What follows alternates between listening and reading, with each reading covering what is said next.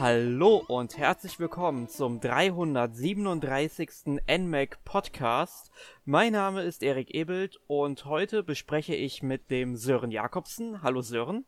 Guten Tag Erik, guten Tag Hörer. Und unserem Gast, dem Michael Pölzel vom Continue Magazin. Hallo Michael. Hallo Erik, Sören und natürlich auch Hörer. Ja, wir besprechen heute ähm, das Spiel 51 Worldwide Games, beziehungsweise die Spielsammlung 51 Worldwide Games, weil die Sammlung besteht ja aus 51, ja, Karten, Brett- und Gesellschaftsspielen. Und zum Einstieg frage ich euch direkt mal, wie sind denn so eure persönlichen Erfahrungen? Habt ihr in der Kindheit das Glück gehabt, Brettkarten und Gesellschaftsspiele zu spielen? Und kennt ihr vielleicht sogar die Spielesammlung 42 Spieleklassiker auf dem Nintendo DS? Äh, ja, also ich definitiv, also allgemein schon vor ähm, der Zeit, dass ich überhaupt, äh, glaube ich, Konsolen angefangen hatte, glaube ich. Auf jeden Fall da schon mit äh, Spielen in aller Form äh, mal mehr oder weniger in Verbindung. Äh, in den geselligen Abenden oder so mit Familie. Und dann, ja, 42 Spieleklassiker habe ich auch gespielt. Und nicht so wenig. ja, bei mir sieht es ähnlich aus. Also auch sehr viel mit äh, Geschwister und Eltern gespielt. Uh, ich bin ja eigentlich ein Gasthauskind. Ich weiß nicht, ob man sowas in Deutschland kennt. Ein Gasthaus. da gehen, gehen, Leute hin, um, um Karten zu spielen. Das heißt, uh, ich bin dort groß gewachsen, äh, aufgewachsen mit dem. Uh, ja, nicht nur Kartenspiele aller Art, sondern auch ähm, Brettspiele. Hm, kennt man die Klassiker, Mensch, ärgere dich nicht und wie sie alle heißen. Und 42 Spieleklassiker habe ich dann am DS auch gespielt und auch sehr genossen. Und ja, es hat sich eigentlich äh, in den letzten mehr als 30 Jahren meines Lebens äh, nicht geändert. Also ich bin regelmäßig am Spielen, auch im Real Life eben von solchen Gesellschafts- und Kartenspielen. Von daher ja, kommt, sage ich einmal, äh, diese Collection richtig für die Zeit, wo äh, im Lockdown man eigentlich keine, keine Leute treffen sollte. ja, ja, bei mir sieht es dann auch recht ähnlich aus. Also ich habe dann auch angefangen der Kindheit, dann mit der Familie und mit Freunden auch, dann diverse Brettspiele zu spielen, so Klassiker wie Mensch ärgere dich nicht. Später kamen dann natürlich ähm, etwas tiefgründigere Spiele hinzu, wie Schach zum Beispiel. Allerdings muss ich sagen, 42 Spieleklassiker auf dem Nintendo DS ist an mir damals vorbeigegangen. Ich habe mir damals tatsächlich gesagt, ja, wozu brauche ich das auf meinem ähm, Handheld, wenn ich die Spiele, die ich spielen will? Die könnte ich mir ja eigentlich auch so kaufen und dann so richtig physisch, haptisch in der Hand halten. Ähm, nur bei 51 Worldwide Games wiederum habe ich mir dann gedacht, hm, das ist ja so ein Spiel für die Switch und die Switch ist, glaube ich, noch ein bisschen mehr darauf ausgelegt, auf solche Spiele.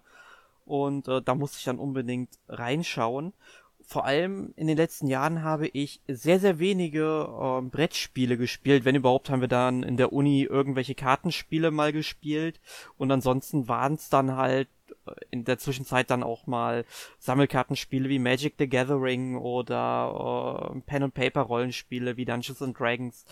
Ähm, aber das hat ja jetzt, sage ich mal, nur im entferntesten damit zu tun. Und jetzt durch äh, 51 Worldwide Games habe ich dann tatsächlich auch mal wieder äh, Bock, ähm, ja, Brett- und Kartenspiele oder Gesellschaftsspiele auch mal wieder richtig zu spielen. Vor allem, weil ich auch das ein oder andere Spiel entdeckt habe, das ich vorher nur bedingt oder gar nicht kannte und die hätte ich gerne irgendwie physisch.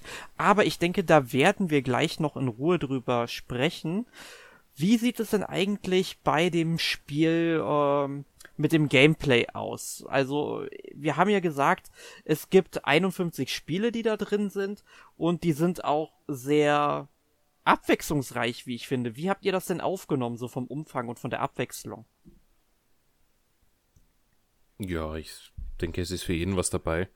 Also wird sicherlich keine Person da draußen geben, die alle 51 Spiele für gut empfindet. Aber jemand, der Kartenspiele mag, für den sind genügend Kartenspiele dabei. Jemand, der halt mehr Brettspiele mag, der hat auch eine riesige Auswahl. Und dann sind natürlich ein paar Gimmicks dabei. Also ich, ich sage mal, die 42 Spiele-Klassiker, die es am der SG gegeben hat, sind halt jetzt auch wieder mit von der Partie und der Rest wurde halt mit so Wii Play-Spielen erweitert. Ich würde es mal mit Wii Play vergleichen.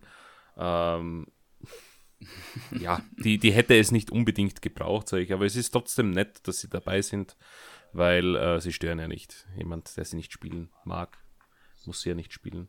Aber ansonsten äh, auch die Auswahl teilweise zwischen, ich möchte mit normalem Controller spielen, ich möchte am, am Tablet spielen mit angedockten Joy-Con oder mit ähm, Bewegungssteuerung teilweise. Äh, Gibt es auch verschiedene Optionen. Und äh, ich, ich denke, da kann man sich schon arrangieren, dass man was findet, was einem gefällt. Ja, genau, sehe ich so ähnlich. Ich finde auch die, die, die, die Mischung, also den Titel sozusagen ganz gut, das so zu nennen, mit 42 Spiele, Klassiker, mit Replay. Trifft schon eigentlich ganz gut, wenn man so manche Spiele sieht, die da aus diesen beiden den Ursprung haben. Aber das stimmt, mhm. es gibt halt, für, für jeden ist da was dabei. Also das schon eine sehr große Vielfalt dabei. Ja, also ich, ich denke auch, dass die Auswahl dann sehr gut gelungen ist. Also man hat dann zum Beispiel Sachen wie Billard, wie Domino, ähm, dann hat man ähm, das japanische Mahjong da drin oder dieses afrikanisch vor der asiatische Spiel Mancala, was mir besonders gut gefallen hat und ich vorher gar nicht kannte. Dann auch wieder so Klassiker wie Ludo, das, das kennt man ja als Mensch ärgere dich nicht, vor allem in unserem Kulturraum. Ähm, Mühle ist dabei zum Beispiel. Oh, man kann Shogi spielen. Ähm, oder halt auch Präsident. Das ist ein Kartenspiel, was mir auch sehr gut gefiel und das habe ich auch tatsächlich erst kurz davor kennengelernt, weil es auch in Persona 5 äh, Royal drin ist und das fand ich dann ziemlich cool, dass ich dadurch noch mal ein bisschen mehr gedrillt wurde, das zu spielen. Ja, aber was mir halt aufgefallen ist, oder was du eben auch schon erwähnt hast, Michael, äh, mit den Steuerungsmethoden. Also es gibt zum Beispiel drei Spiele, das müssten Angeln, Bowling und Dart sein. Und das sind tatsächlich die Spiele, die kann man, ähm, ich glaube, ja, ich würde nicht sagen kom komplett, aber wenn man es am Fernseher spielen will, tatsächlich nur mit Bewegungssteuerung spielen, was mir irgendwie nicht ganz aufgeht, warum das nur damit gehen soll, weil ja zum Beispiel auch ähm, Bowling am, ähm, ja, sag ich mal, im Handheld-Modus ja dann auch über den Touchscreen gespielt werden kann. Wie hat euch eigentlich ja. die ähm, Bewegungssteuerung gefallen? Also ich weiß ja, dass Sören die, glaube ich, nicht mhm. ganz so schlimm fand. Also er hat ja dann auch ein Zweitfazit für unseren Test beim NMAC geschrieben. Ich fand, es war eine Katastrophe. Und jetzt hätte ich gerne mal eine dritte Meinung dazu, Michael. ähm, ja, ich habe eine ganz klare Meinung dazu. die wird, wird vielen nicht gefallen. Ich finde, dass die äh, Switch generell eine komplett bescheidene Bewegungssteuerung hat. Sie haben zwar in dieser Konsole alles vereint, was die letzten Konsolen geboten haben, dementsprechend natürlich auch die Bewegungssteuerung von der Wii, aber die Wii-Bewegungssteuerung ist halt tausendmal besser als die mit den Joy-Con. Ich, ich habe damals ein Spiel getestet oder ich wollte es testen oder sagen wir so, ich habe ein Testmuster bekommen und äh, dann äh, Nintendo nahegelegt, dass ich das doch nicht teste, weil das eine reine Katastrophe ist. Das, da war auch ein, ein, ein Zwang äh, von Bewegungssteuerung, das funktioniert einfach nicht mit den Joy-Con. Egal, was, was man dort versucht, das, das ist einfach nicht ausgereift und dementsprechend funktioniert es auch in 51 Worldwide Games nicht immer so, wie man es möchte. Äh, ich, ich hatte mehr, ich, sagen wir so, ich habe etwas länger gebraucht, diesen Kniff mit dem Touchscreen herauszufinden, beispielsweise bei Bowling. Aber ich habe halt mehr Spaß mit Wii Bowling und nicht mit dem Bowling. Von daher würde ich einfach dazu raten, das nicht mit der Bewegungssteuerung zu spielen, sondern am Touchscreen. Obwohl es am Touchscreen einfach blöd ist, weil ich bowle nicht per Touchscreen. Ich bowle eigentlich mit der natürlichen Bewegung, aber es, also ich fand es halt nicht gut, nein. Ja, also. Und ich kann noch, ich, ich kann es noch so umschreiben, es wird nicht besser.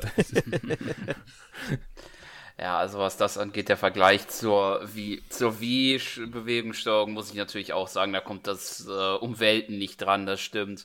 Aber es liegt vielleicht daran, weil ich so, so, so ähm, in den letzten ja, Jahren da schon, äh, die Switch gibt, schon das ein oder andere Spiel da äh, gespielt habe, wo die Bewegungssteuerung überhaupt nicht funktioniert. Um dann nur ein paar Beisp zwei Beispiele zu nennen, äh, Mario und Sonic bei den Olympischen Spielen und Schlag den mhm. Star. Und, ähm, ja, Schlag den Star war nämlich auch mein, mein, mein Spiel, das ich dann doch nicht reviewed habe. Ja, und äh, im Vergleich zu den beiden ist die Bewegungssteuerung doch, doch deutlich besser. Aber ich gebe natürlich recht, im Vergleich zu Wii kommt das auch nicht ran, das stimmt. Aber ich verstehe nicht, warum, denn die Wii hatte angefangen mit diesem äh, normalen äh, Wii-Mode, mit dieser normalen Wii-Mode, die äh, die Sensoren vorne an der Sensorbar zum Tracking hergenommen hat. Und im Laufe der der Lebenszeit der Wii ist ja dieses Wii Motion Plus gekommen, die ja ohne der Sensorbar auskam. Und man möge meinen, sie haben das gleiche in diesem Joy-Con verbaut. Natürlich hat man diese Wii Motion Plus öfters kalibrieren müssen, indem man sie eben auf den Tisch gelegt hat. Aber sie hat dann doch funktioniert. Vor allem in, in Skyward Sword hat man ja nur mehr auf das gesetzt.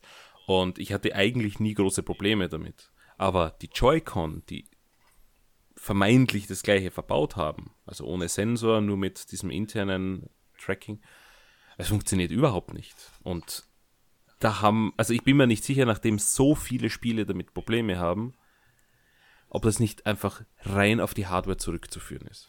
Ich und dann muss man halt Nintendo fragen, warum habt ihr so einen Mist verbaut? Ja, ich bin sowieso der Meinung, also, dass die Joy-Cons das billigste Stück Plastik ist, was Nintendo jemals irgendwie äh, hat herstellen lassen. Ähm, oder Stück Hardware, man kann ja nicht nur Plastik sagen, denn ähm, zum Beispiel bei meinen Joy-Cons, also bei meinem linken Joy-Con, ich hatte halt von Anfang an das Problem, das war ja damals schon bekannt, dass irgendwie, wenn irgendein Gegenstand zwischen dem Joy-Con, dem Fernseher, bzw. der Switch ist, dass irgendwie die Verbindung nicht so wirklich aufrechterhalten werden kann, dass dann irgendwelche Eingaben nicht durchgehen. Ähm, dann äh, die L-Taste funktioniert schon nicht mehr richtig, da muss ich schon wirklich mit Gewalt draufdrücken. Und mittlerweile habe ich auch das Problem, dass ähm, sich der Charakter im Spiel, also ein Spiel, Beispiel Animal Crossing, da manchmal einfach nach links bewegt, obwohl ich überhaupt nicht mit dem ähm, Joy-Con mich, also mit dem Analog-Stick mich nach links bewege. Ja, und das ist mittlerweile echt sehr ärgerlich. Ähm, und das fällt mir halt äh, jetzt mal wieder ein, wenn du halt auch sagst, die Bewegungssteuerung äh, von den Dingern Murks ist. Also ich glaube, die ganzen Joy-Cons sind halt wirklich äh, für ein Popo. Ja, das ist jetzt etwas off-topic. Ich, ich schließe das mit zwei Sätzen ab. Dann können wir über die Spieleklassiker wieder reden. Würde ich auch sagen. 100% meiner Joy-Con und davon habe ich äh, insgesamt acht Stück, haben den äh, Drift also dass sich eben der Charakter bewegt, weil einfach Schmutz reinkommt. Und äh, die habe ich alle selbst aufgemacht und ausgetauscht oder geputzt, weil mir das einfach zu blöd war, zu Nintendo zu schicken. Und bei meiner ähm, Switch, die, die ich von Nintendo bekommen habe als, als Muster, war das gar nicht möglich, weil sie Rechnungen verlangen und ich einfach keine habe, weil ich habe sie von Nintendo bekommen. Ähm, ist ihnen egal, mittlerweile werden sie eh verklagt in den USA und äh, tauschen teilweise schon auf Kulanzhaus, nur nicht in Europa. Solltest du eine Rechnung haben, kannst du das noch hinschicken. Ich glaube, dieses Problem wird einfach sehr, sehr lange noch brauchen, bis das geklärt ist und da werden wir ja schon in der nächsten Spielegeneration sein. Und dann ist es eh egal. Dann ist es eh egal, genau, leider, aber es ist Nintendo unwürdig, welche Qualität die Joy-Con haben und äh, es ist beschämend und ich verstehe es nicht, warum sie nicht einfach dazu stehen, denn das Einzige, was sie äh, suchen, sind Ausreden und äh, es, es fällt auf den Kunden zurück, denn die Joy-Cons sind nicht billig. Also sie sind billig gemacht, da gebe ich dir recht, aber sie kosten 80 Euro das Stück. Also beide. Mhm. Und du kannst ja nicht einzeln kaufen, soweit ich weiß, oder? Kann man sie ähm, einzeln kaufen mittlerweile schon? Ich glaube schon, ich bin mir aber nicht hundertprozentig sicher. Ja, aber ich glaube, äh, einzeln sind sie teurer, als wenn du sie zusammen kaufst.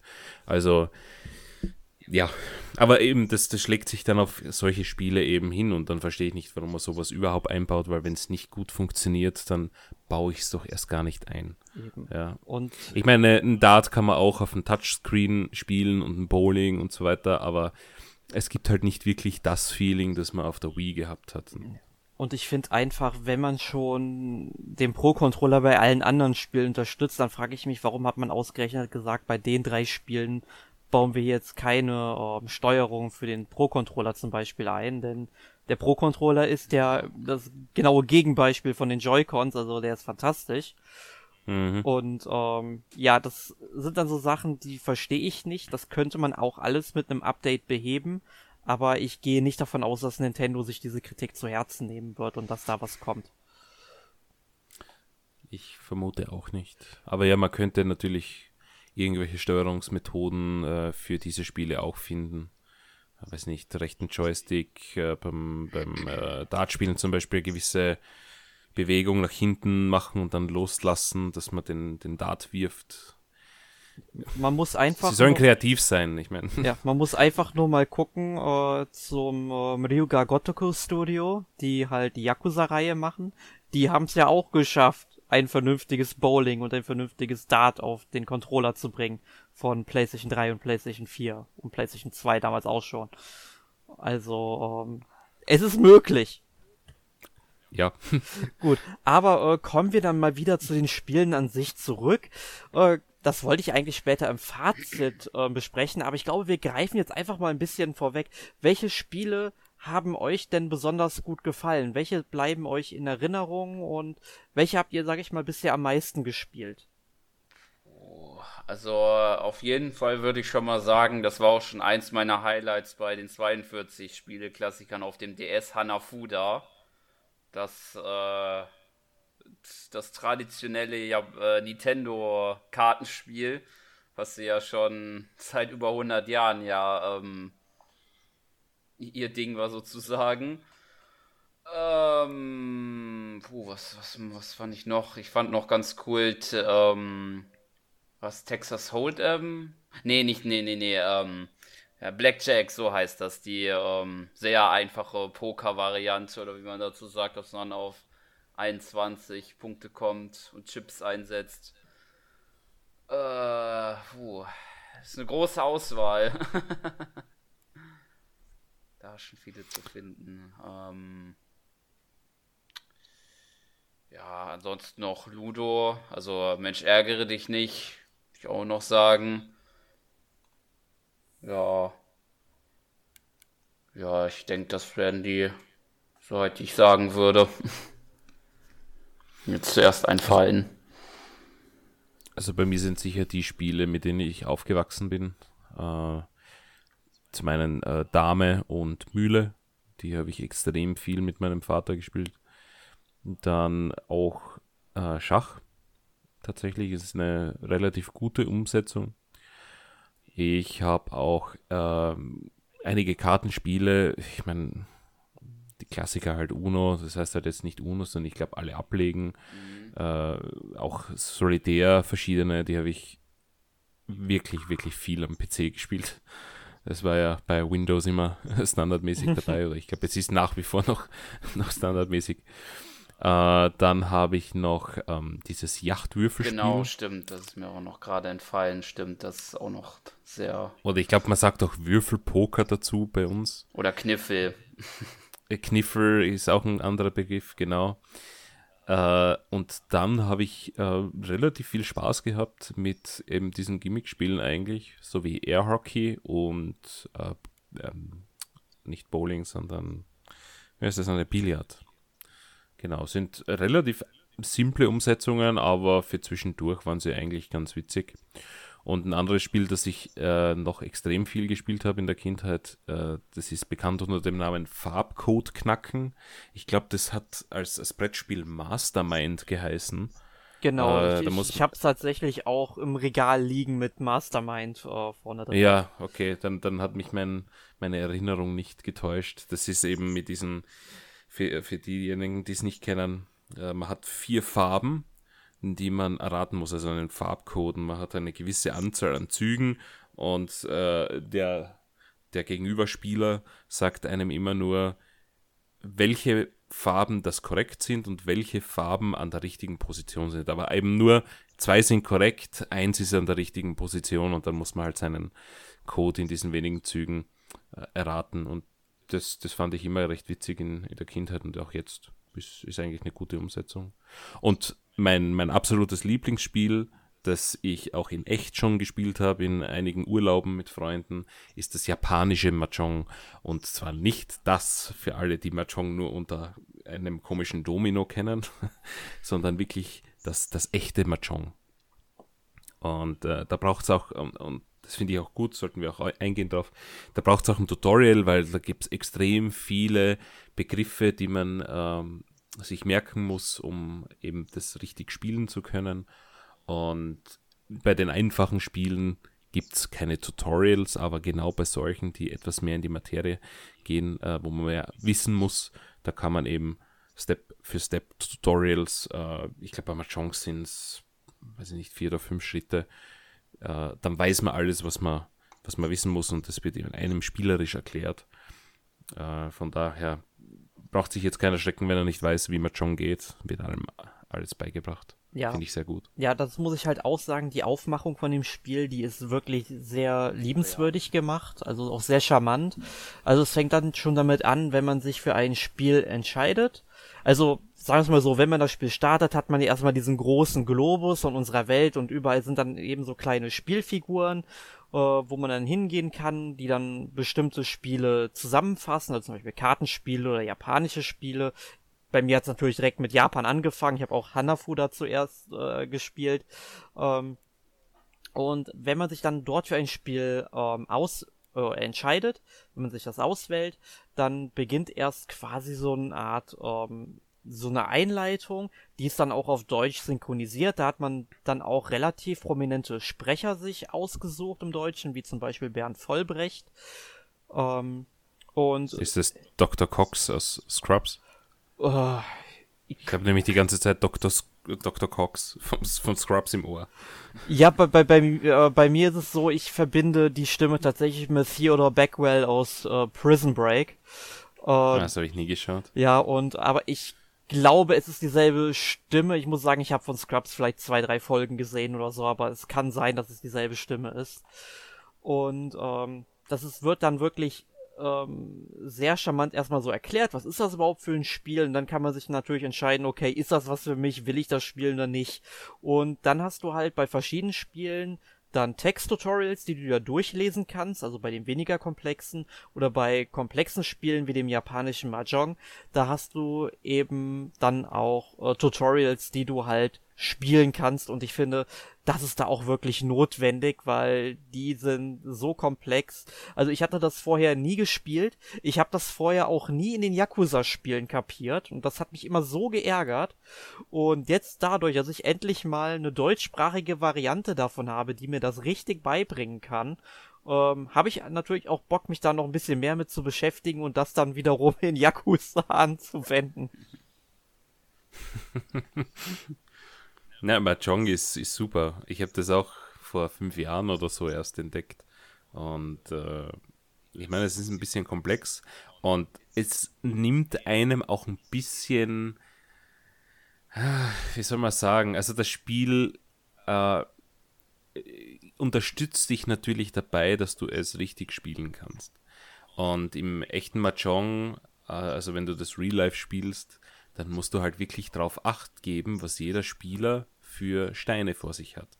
Weil äh, du kannst ja eben Spieler Steine wegnehmen und musst dann eben das richtige Wort dazu rufen.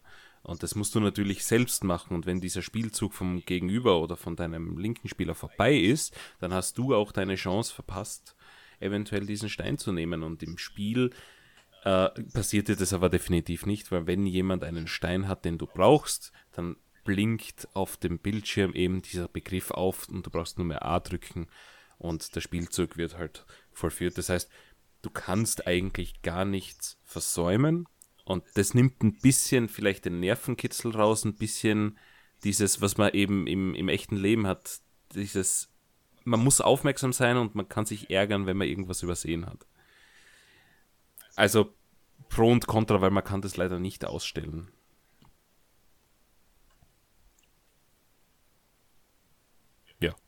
Ja. Stille. das, das, das geht, vielleicht schon, geht vielleicht schon zu sehr in die Materie, aber äh, Ich hoffe, ihr versteht, was ich meine, liebe, liebe Hörer. Erik ist offenbar baff. ja, ich, ich, bin baff, dass du das so gut kannst, weil ich möchte das auch so gut können und ich bin total eingeschüchtert gerade. ähm, ja, wir können sehr mal gemeinsam spielen, weil es ist ja auch möglich. Ja, gute Überleitung. Ah, ja. Zwinker, Zwinker. Das Spiel hat nämlich auch einen Mehrspielermodus, der sowohl offline als auch online funktioniert. Und ich glaube auch ähm, online so. Ich glaube nicht jedes Spiel, aber so gut wie alle Spiele werden online unterstützt. Ja, es ist auch ein bisschen kompliziert mit Spielern auf einer Konsole, denn wenn du vier Spieler auf eine Konsole packen möchtest, dann limitiert sich deine Auswahl der Spiele, mhm. glaube ich, auf drei Stück. Äh, von daher ist dem abzuraten eigentlich. Die Gründe kenne ich nicht. Keine Ahnung. Also man kann ja Controller weitergeben oder vier, vier Controller mit einer Konsole verbinden. Also daran soll es nicht liegen. Aber man lässt es eben nicht zu. Uh, Nintendo ist aber so cool diesmal und sagt, ja gut, es braucht nur einer das Spiel und alle anderen Spieler können sich gratis eine Version aus dem eShop laden, mit dem sie dann teilnehmen können an diesen Spielen. Und das ist natürlich nett. Also da braucht man natürlich äh, mehrere Switch-Konsolen, aber dann hat man, äh, ich will nicht sagen keine Limitierungen, aber ich glaube sehr, sehr viel weniger. Und ja, kostet eben dann nur einmal das Spiel. Ja, erinnert mich so ein bisschen an das Download-Spiel vom Nintendo DS noch, wo man dann eben mhm. von der anderen Konsole sich dann eben das Spiel quasi, solange die Switch, ähm, der DS dann damals lief, dann eben ähm, in den Arbeitsspeicher gepackt wurde. Man konnte es dann halt dann eben daran teilnehmen. Ähm, jetzt ist es natürlich dann so gespeichert, also es geht also wesentlich komfortabler, würde ich mal sagen. Ähm, ja. Aber ich muss halt sagen, ich habe es auch ein bisschen online gespielt und ich finde, der Online-Modus ist, ähm, ja, ich will nicht sagen perfekt, aber ich finde ihn richtig gut, weil du wählst dann ähm, bis zu drei Spiele aus, die du gerne online spielen willst. Und in der Zeit, wo dann eben nach anderen Spielern gesucht wird, kannst du im Singleplayer-Modus einfach weiterspielen. Und wenn dann halt Leute gefunden wurden, dann unterbricht das jeweilige Spiel, setzt ein Lesezeichen dahin und dann geht es direkt ähm, im Multiplayer-Modus weiter. Und wenn du dann halt später fertig bist, online zu spielen, kannst du halt dieses Spiel auswählen und ab diesem Lesezeichen wieder weitermachen. Mhm. Und das ist eine wirklich tolle Sache, die ich so gerne auch mal in anderen Nintendo-Spielen sehen würde. Und ähm, was mir aber halt fehlt, ist eine Kommunikationsform, besonders wenn du halt mit fremden Spielern spielst. Ich meine, klar, wenn du eben sowas wie fünf in einer Reihe, was im Grunde halt Go oder Ego ist, wie man es dann auch jeweils bezeichnen möchte, äh, wenn du das spielst, da brauchst du, glaube ich, im Grunde keine wirkliche Kommunikation. Aber weil da geht dann auch eine Partie vielleicht fünf Minuten oder sowas. Möchtest du aber mit drei anderen Leuten Ludo spielen und eine Ludo-Partie, die dauert ungefähr 30 Minuten ja, da hättest du schon gern die Möglichkeit, irgendwie per Voice-Chat oder zumindest, sag ich mal, irgend mit, ähm, mit einer Tastatur oder so weiter, dich mit den anderen Spielern zu unterhalten in der Zeit, ja. Weil es geht ja auch in diesem Spiel darum, dass man sich ein bisschen ärgert. Das Spiel heißt ja nicht umsonst, Mensch, ärgere dich nicht bei uns, ne? Und ähm, da, so ein Spiel würde davon sehr profitieren, wie ich finde. Definitiv. Ähm, zu deinem, äh, dieser Modus ist perfekt, möchte ich noch einhaken. Äh, gibt, ich will, ich will es nicht Problem nennen, aber es ist ein komisches Verhalten. Wenn man online spielt, dann kann man mit wildfremden Leuten spielen oder mit Freunden. Und wenn man mit wildfremden Leuten spielt und jemand beendet quasi die Verbindung, dann wird dieser Spieler durch eine KI ersetzt, was eigentlich okay ist wenn man mit Freunden spielt, ist das Spiel aus. Ähm, warum auch immer. Also da wird dann keine KI reingesetzt, sondern das ist quasi ein wirklicher Rage-Quit.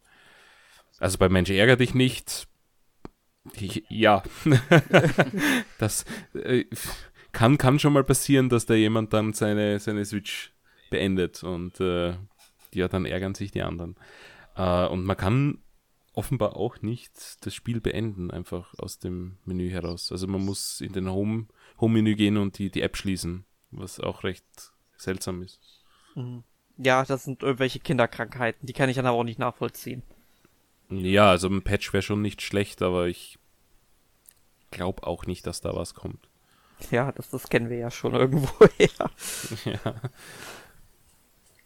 Ja, aber ähm, jetzt haben wir über den Mehrspielermodus gesprochen, weil das ist jetzt natürlich eine große Spielesammlung und es sind halt überwiegend, wie gesagt, Brettkarten und Gesellschaftsspiele und das schließt natürlich im Grunde mit ein, dass diese Spiele eher so für ein paar Partyabende oder Spieleabende gedacht sind.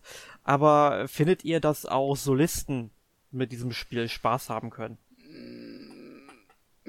Für eine kurze Zeit, also auf die Dauer würde ich eher sagen nein.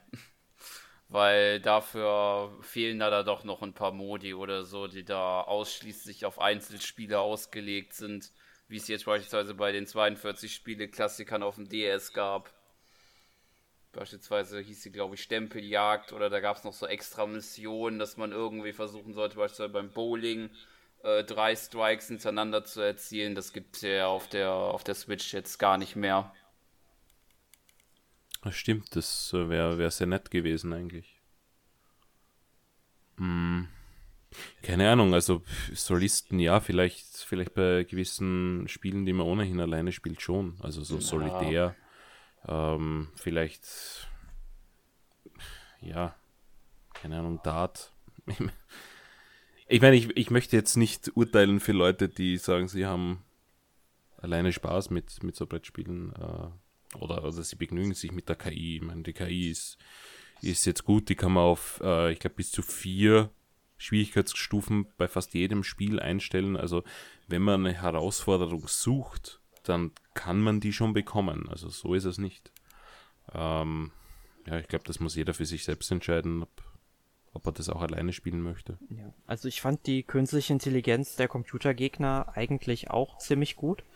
Hab allerdings dann schon gemerkt, manchmal so im entscheidenden Moment, wo es dann wirklich drauf ankommt, dann machen sie natürlich einen Fehler, ne? Irgendwo manchmal habe ich so das erlebt, wie zum Beispiel bei ähm, äh, 4 gewinnt. Ich weiß gerade gar nicht, wie die Version heißt hier im Spiel. Ähm, äh, Viererreihe, Viererreihe, genau. genau. Und ähm, ja, dann eigentlich ziemlich gut bis zum Ende, aber dann, wenn es drauf ankommt, haben sie schon ein, zwei Mal sich so einen Fehler erlaubt. Da denke ich mir, da wäre ein Fehler lieber früher schon mal was besser gewesen, als äh, dann wirklich, wenn es drauf ankommt. Das ja, aber ich meine, man, man, man, muss wahrscheinlich denken, dass auch Kinder das spielen und der, der schwi leichteste Schwierigkeitsgrad, wenn da die Gegner mal die Wege wählen, die sie nicht gewinnen lassen, dann ist das, glaube ich, schon ganz okay. Ja, und weil du kannst das ja eh auf, auf höher stellen. Und, ja, und irgendwie, man äh, will dem Spieler ja auch nicht das Erfolgserlebnis nehmen. Ne? Ja. Darauf kommt es ja halt dann auch schon wieder an. Also ist es ein Für und Wider. Ähm, aber wie gesagt, grundsätzlich ist die ja auch ziemlich gut. Ja, vor allem auf den höheren Schwierigkeitsgraden ist sie schon recht knackig bei manchen Spielen. Mhm. Also spiel mal Schach, dann. Also wenn du es nicht, nicht viel gespielt hast und nicht wirklich gut kannst, dann ähm, kann es auch auf einem niedrigen Schwierigkeitsgrad schon brenzlig werden. Ja. Und ich meine, ich finde das besser als ein Schachcomputer, weil ich habe damals einen Schachcomputer gehabt. Äh, also Schachcomputer, sagt mal dazu, es ist einfach ein, ein, Spielbrett, wo einfach mal die Figuren draufgestellt hat und der hat das wirklich erkannt, wo die sind und die KI war halt leicht einzustellen, aber sie war halt nicht wirklich leicht. Ja, also ich habe, glaube ich, gegen den Schachcomputer ein einziges Mal ein Unentschieden erreicht. Ähm, das ist da besser gewählt im, im äh, Spiel von Nintendo jetzt. Mhm. Ja. Gut, ähm, ich denke mal, so langsam nähern wir uns auch dem Ende des heutigen Themas. Ich möchte jetzt zum Schluss dann gerne noch euer Fazit hören. Ich habe ja schon rausgehört, dass euch die Sammlung eigentlich ganz gut gefällt.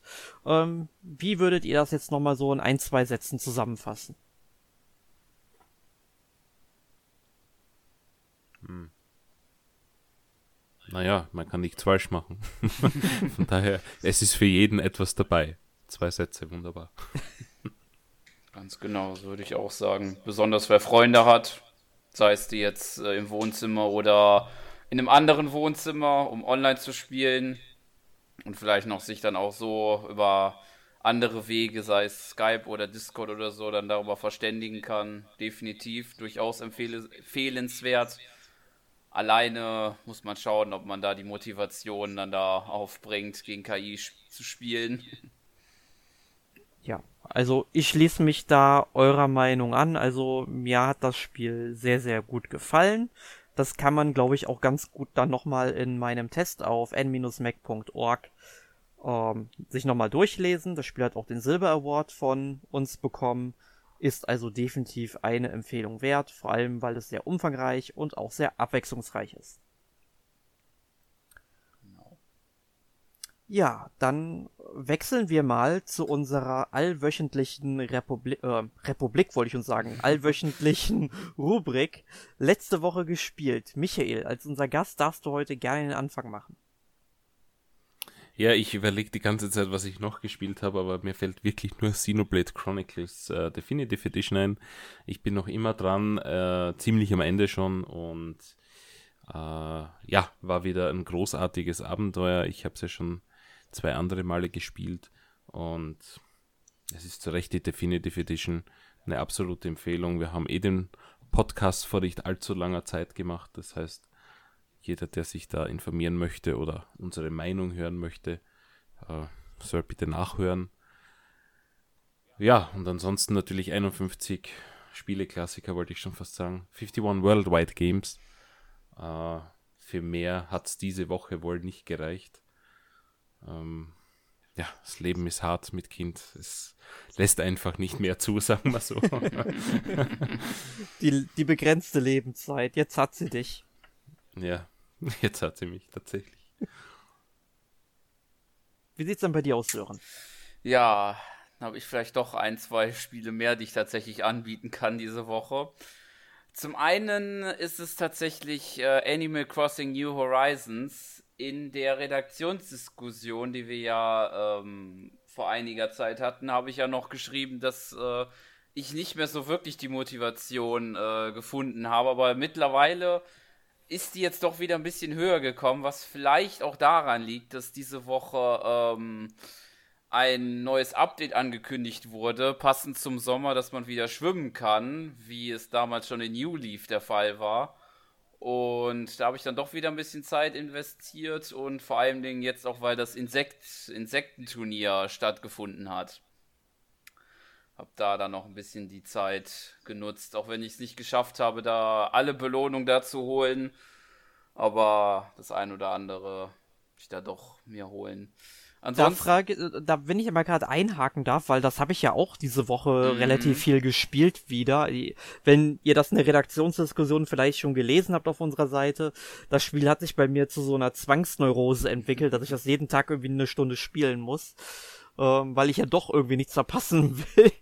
ähm, ich habe jetzt gestern auch bei diesem Insektenturnier teilgenommen und ja, ich, ich weiß gar nicht, was war denn die höchste Belohnung eigentlich? Also ich habe heute per Post den ähm, Bronzepokal bekommen, weil ich über 100 Punkte hatte. Ich schätze mal, man kriegt vielleicht noch einen Silber- und einen Goldpokal. Ja, genau. Wenn man, glaube ich, über 300 Punkte hat, kriegt man den Goldpokal und bei 200 den Silberpokal. Ich habe nämlich keinen Pokal bekommen, weil ich nur, glaube ich, irgendwas mit 70 Punkte hatte. Aber dann hat, äh, ich glaube, Konrad heißt er oder Cornelius Cornelius. Ich. Cornelius, ja genau. Hat dann gesagt, nee, ist 18 Uhr, jetzt ist Schluss.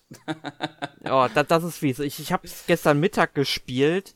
Ähm, und das hat ja schon ewig gedauert, bis ich über diese 100 Punkte kam, weil es war teilweise wirklich so sehr viel Glück dabei. Mm. Ich habe in einer Runde zum Beispiel gerade mal drei Insekten fangen können, weil einfach keine Insekten rumgeflattert ja. sind. Ich finde einfach, da hätte man irgendwie so das ein bisschen regeln sollen. Ähm, dass, sag ich mal, die Spawn-Rate äh, von den ganzen Insekten dann vielleicht ein bisschen höher gewesen wäre. Müssen ja nicht unbedingt so die seltenen Exemplare sein, aber so ein Zitronenfalt, ein Kohlweißling oder ein. Schwalbenschwanz. Genau. Ich meine, die sind doch nichts wert. Ja, aber genau. gebt mir doch einfach die Punkte dafür. Ja. ja. Im Gegensatz zum Anglerturnier, was es ja auch vor einiger Zeit gab, konnte man ja wenigstens noch äh, die Köder nutzen, die man ja hat. Da kann man ja dann einfach sich eine gewisse Anzahl von Köder bereithalten und dann äh, ständig den Köder schmeißen. um dann da Punkte zu farmen sozusagen, aber das geht bei Insekten halt leider nicht. ich bin für die Einführung äh, der TM-Lockduft in dem Spiel. ja, genau. Beim Anglerturnier war halt nur das Problem, dass du nur Eier geangelt hast, die nichts wert waren. Ja, gut, das Das mussten sie ja sofort nachpatchen, ja. ja. Das kam natürlich auch noch zu, das stimmt. Ja, ansonsten habe ich noch ähm, mir den ähm, Pokémon Schwert und Schild DLC angeschaut. Das erste, die erste Welle, die es da jetzt gab. Ähm, was kann ich dazu sagen? Es ist nett, dass man einige Pokémon sieht, die man bisher noch nicht gesehen hat. Aber ja, ähm, ist vielleicht eine Stunde zwei vielleicht, die da neue Story da dazu bringt, die jetzt aber auch nicht wirklich äh, die Bäume rausreißt äh, oder die das Spiel in irgendeiner Weise retten in dem Sinne. Also. Also bei uns sagt man immer, nett ist der kleine Bruder von Scheiße. Ja, genau. Ja, also man kriegt da zwar, glaube ich, äh, zwei Pokémon geschenkt in dieser Story. Also zum einen ähm, sind das, glaube ich, Bisasam und Shiggy und dann noch äh, so dieses äh, Cover-Ding, so ein komisches Kampf. Äh, Eichhörnchen, keine Ahnung, was man dann irgendwie unterschiedlich trainieren kann. Wobei eine Sache ist ganz nett, dass man, äh, wie man es in Hardgold und Soul Silver hat, dass man mit einem Pokémon sozusagen spazieren gehen kann in dieser Region, aber ja. also so nebenbei Sache. Also es jo. klingt für mich eher danach, als sei das so ein DLC, der weniger gut gelungen ist von, von der Preisleistung her, oder? Ja, also äh, wenn man vielleicht nach gewissen seltenen Pokémon oder so Ausschau hält, dann vielleicht, aber man braucht ihn nicht unbedingt, also zumindest nicht in dieser ersten Welle jetzt. Vielleicht ist in der zweiten Welle, die ja glaube ich im Herbst kommt, noch ein bisschen mehr drin, aber jetzt allein diese erste, dieses erste Paket hat jetzt nicht ähm, große, großen Eindruck bei mir hinterlassen. Ich finde es immer noch toll, wie die Pokémon Company versucht, äh, das Spiel samt DLC zum doppelten Preis von beispielsweise Ultrasonne zu verkaufen und noch immer nicht den Inhalt hat, den es halt damals gab. Ja. Also Preis-Leistungs-Verhältnis ist mit Schwert und Schild samt DLC ja also unter Null eigentlich. Vor allen Dingen ja besonders. Das ist meine, meine ehrliche Meinung und ich, ich, ich bin auch immer jemand, der, der da ähm, die ungeschön, sage ich mal, kundtut, weil wenn ich ein Hardcore Soul Silver hin hernehme, die, die meine Lieblingsspiele sind oder auch ein Ultrasonne, Ultramond, die sind einfach feature complete und die, die platzen fast vor Inhalt. Und ich habe halt damals 40 Euro dafür gezahlt. Jetzt zahle ich 60 für das Hauptspiel und dann nochmal 30 für diese DLCs und ich komme nicht einmal annähernd an den Content ran und jo. Ja. Also ich habe ich hab, ich es nicht gespielt, aber ich habe ein Review gesehen dazu, ein, ein Video-Review und das erste, was ich mir gedacht habe, war wieder holy fuck, schaut das scheiße aus. Also sorry für, für das, aber ich meine, grafisch ist es ein, also ein echter Hammer und nicht im positiven Sinn. Und ich meine, storymäßig halt auch. Also mir hat das ja überhaupt nicht gefallen, weil ich meine, was, was es gab oder was es jetzt gibt, sind wieder Höhlen und, und Niveauunterschied. Das gab es ja im Hauptspiel nicht. Also sie haben, glaube ich, ein paar Sachen, die sie vermissen haben lassen, wieder nachgeholt, aber es fällt halt in die Kategorie too little, too late, in meinen Augen. Ja, würde ich auch so sagen. Vor allen Dingen ist ja auch noch, wenn man dann halt auch noch beide Editionen hat, dann noch teilweise doppelt bestraft, weil man dann ja auch noch, wenn man beide, die, wenn man die, die, den DLC haben will, für beide Editionen ja auch doppelt bezahlen darf. Mhm. Das ist ja auch noch so eine Sache. ja. ja. Ja, aber gut, dann schließe ich das noch ab mit dem letzten Spiel. Ein, ein sehr kleines Spiel. Das hat mich nur so, so irgendwie, als ich es im E-Shop gesehen habe, da doch irgendwie interessiert. Ähm, Ship Sim nennt sich das. Es hat auch, glaube ich, nur 10 Euro oder so gekostet. Man äh, darf sich an das Ruder eines Schiffs setzen und dann durchs Mittelmeer äh, rumfahren und äh, ähm, ja, Lieferungen, also so ähm, Waren ausliefern oder halt äh, Passagiere rumfahren. Das sieht gar nicht so schlecht aus tatsächlich, wie man es vielleicht denken könnte, aber spätestens wenn man dann in ein Gewitter reinfährt, äh, dann läuft das Spiel nur noch mit vielleicht 10 F, äh, FPS und Das ist dann eine leichte Enttäuschung. Weil dann kann man gefühlt zählen, wie lange so ein Blitz ähm, in der Gegend rumflackert. Ja, Daumenkino, super. Ja, genau. Aber gut, dann glaube ich, wäre ich mit der Runde durch und könnte, kann an dir Erik weitergeben. Ja, danke Sören. Ähm, ja, wie gesagt, ich hatte ja auch diese Woche Animal Crossing New Horizons gespielt. Ähm, hab jetzt tatsächlich endlich mal die Muße gefunden, mein ähm, ja mein Haus ein bisschen weiter auszugestalten. Also ich habe jetzt zum Beispiel den Keller quasi ähm, ja Spielautomaten, Flippertisch, ähm, eine Essensecke, eine Jukebox reingestellt, also ziemlich äh, gemütliche Diner-Atmosphäre da unten jetzt. Und überleg jetzt schon, dass ich so, sag ich mal, mein Schlafzimmer ins Obergeschoss verlege, weil es im Grunde momentan alles bei mir im Hauptraum drin und im Hauptraum will ich irgendwie, weiß ich nicht, so eine Empfangshalle machen, ja. Ähm, also da habe ich momentan sehr viel Bock drauf irgendwie bekommen. ähm, was aber vor allem eventuell auch daran lag, ich habe es letzte oder vorletzte, nee, es müsste letzte Woche im Podcast schon mal erwähnt. Ähm, da habe ich noch ähm, mit Jasmin, unserer ähm, früheren Layouterin, das Spiel online gespielt und die hat, da, die hat ja zwei kleine Töchter, sieben und neun Jahre alt. Und ähm, da durfte ich dann auch zusammen mit denen spielen, weil die auch unbedingt mal mein Haus sehen wollten und meine Insel sehen wollten, sich Inspiration holen wollen. Und ich muss sagen, die beiden, die sind richtig, richtig pfiffig. Die wissen so viel über das Spiel, denen fallen Kleinigkeiten auf. Also selbst im Museum, dann sagen die, ähm, hey, wenn du da diesen Fisch hast, dann ändert sich das ähm, Aquarium dort so und so. Und ich denke nur so, wow. Also, ähm, das ist fantastisch. Also ich, ich ja also ich wüsste nicht, dass ich in dem Alter sowas ähm, schon äh, mir aufgefallen wäre, aber die beschäftigen sich wirklich mit dem Spiel und das hat mich irgendwie dazu gebracht, okay, spiel das doch noch mal ein bisschen mehr. Ähm, ja. Und ansonsten habe ich gespielt Anno 1602 in der History Edition. Das ist ja auch diese Woche erschienen, zusammen mit den anderen ähm, ähm, anderen drei Teilen. Also die ersten vier Anno-Teile sind ja in der History Collection jetzt erschienen. Und jetzt habe ich das Spiel, was ja jetzt schon, ich glaube, 22 Jahre ungefähr alt ist, äh, dann mal in 1080p gespielt. Und es ist dann doch schon ähm, schön, dann mal wieder auf so ein altes Spiel zurückzukehren, mal zu sehen, wie die ganze Anno-Reihe angefangen hat.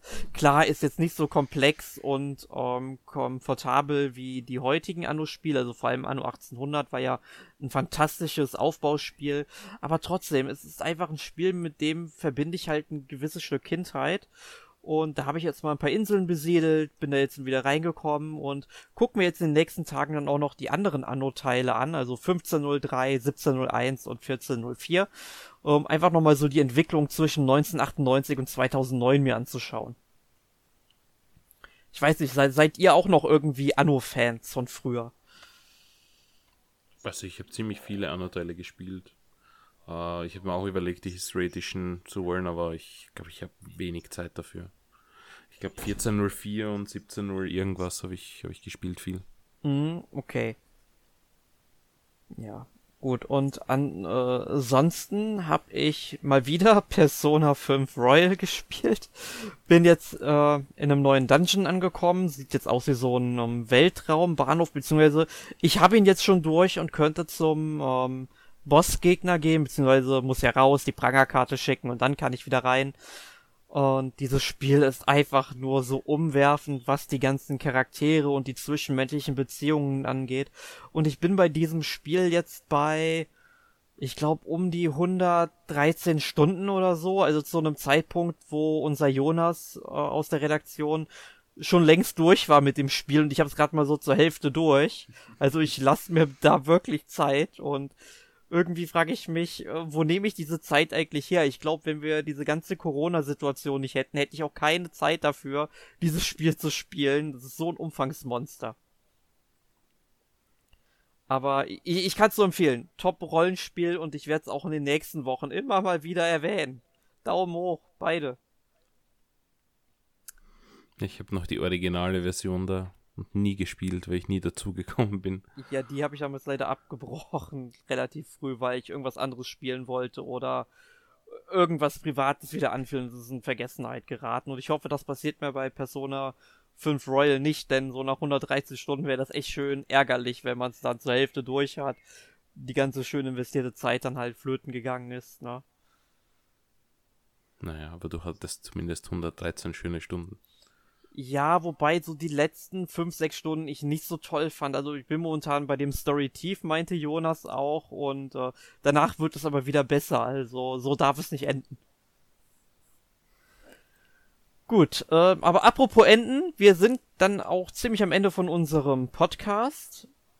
In der nächsten Woche, ähm, ich glaube, der ist dann wieder mit dir, Michael, und unserem Alex, wenn ich das richtig gesehen habe.